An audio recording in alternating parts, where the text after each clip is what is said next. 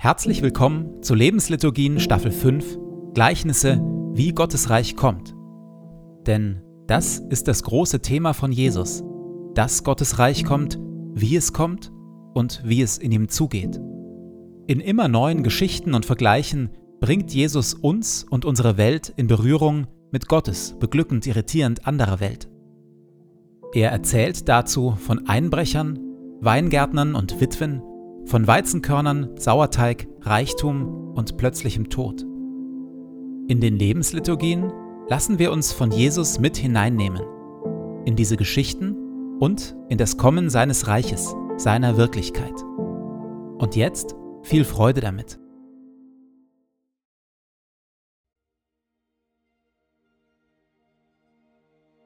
Zu Beginn lasse ich es ruhig werden in mir.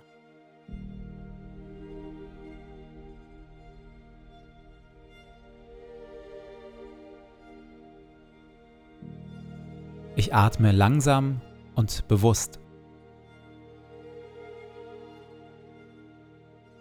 Du Herr bist hier, jetzt, in diesem Moment und in meinem Herzen. Du Herr bist nah, näher als mein Atem und mein Herzschlag, näher als ich mir selbst bin. Du Herr bist Wirklichkeit wirklicher noch als alle Freude, Schmerz oder Sorge. Du, Herr, bist hier, jetzt und schaust mich liebevoll an.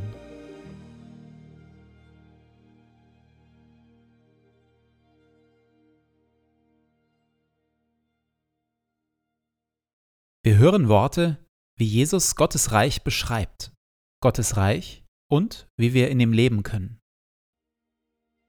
Glücklich zu preisen sind die Sanftmütigen und die Friedensstifter, denn sie werden die Erde besitzen und Kinder Gottes genannt werden. Verzichtet also darauf, Böses mit Bösem zu vergelten. Haltet lieber die andere Wange hin. Betet, dass Gottes gutes Reich kommt und sein Wille geschieht. Trachtet immer und überall zuerst nach seinem Reich und seiner Gerechtigkeit dann wird Gott euch alles Übrige dazugeben. Sorgt euch um nichts. Sammelt euch keine Reichtümer hier auf der Erde. Fragt euch nicht ständig, was wollen wir essen, anziehen oder kaufen. Sammelt euch lieber Schätze im Himmel und teilt, was ihr habt, mit den Armen. Wenn ihr betet, tut es mit einfachen, ehrlichen Worten. Und wenn ihr anderen Gutes tut, dann tut es mit Demut und mit Liebe verurteilt und richtet niemanden. Denn selig sind die Barmherzigen und die, die arm sind vor Gott. Neben dem festgetrampelten Weg und dem felsigen Boden erzählt Jesus noch von einem dritten Hindernis für das Reich Gottes. Wieder ein anderer Teil fiel unter Disteln, die die Saat bald überwucherten und erstickten, so dass sie keine Frucht brachte. Kurz darauf erklärt Jesus diesen Teil seines Gleichnisses so. Andere Menschen entsprechen der Saat, die unter die Disteln fällt. Sie haben die Botschaft gehört, doch dann gewinnen die Sorgen ihres Alltags, die Verlockungen des Reichtums und andere Begierden die Oberhand und ersticken das Wort. Es bleibt ohne Frucht.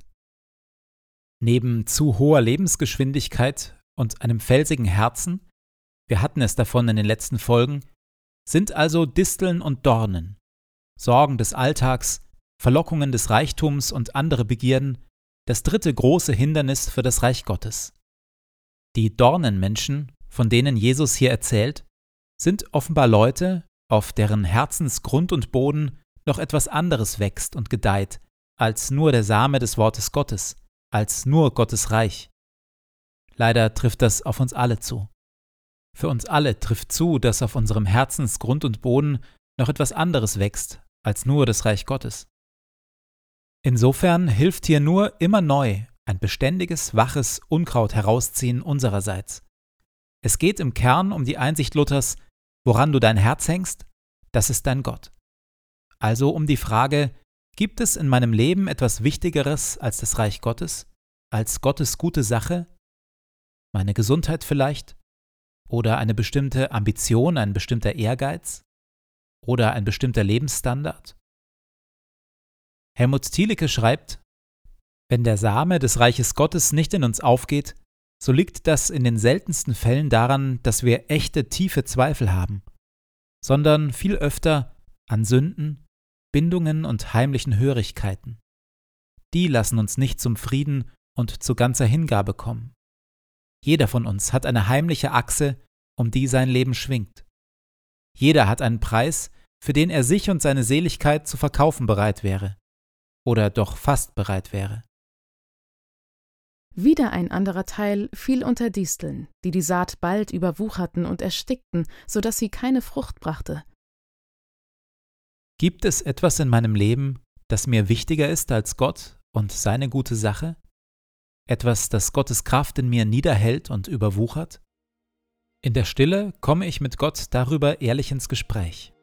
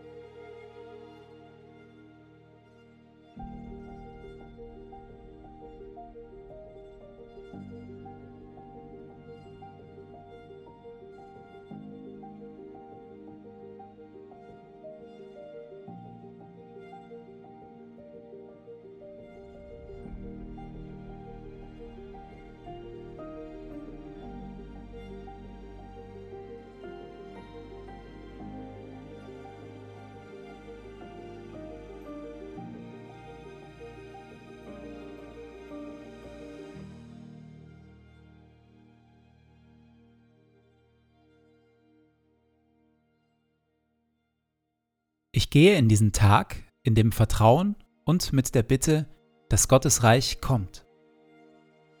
Herr mein Gott, öffne meine Augen für deine Wirklichkeit, für das, was du tust und für das, was du heute durch mich tun willst.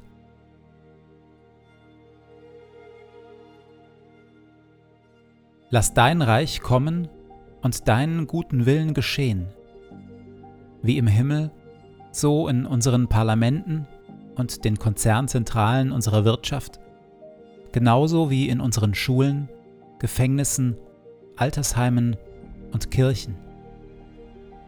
Und natürlich auch in meinem Leben.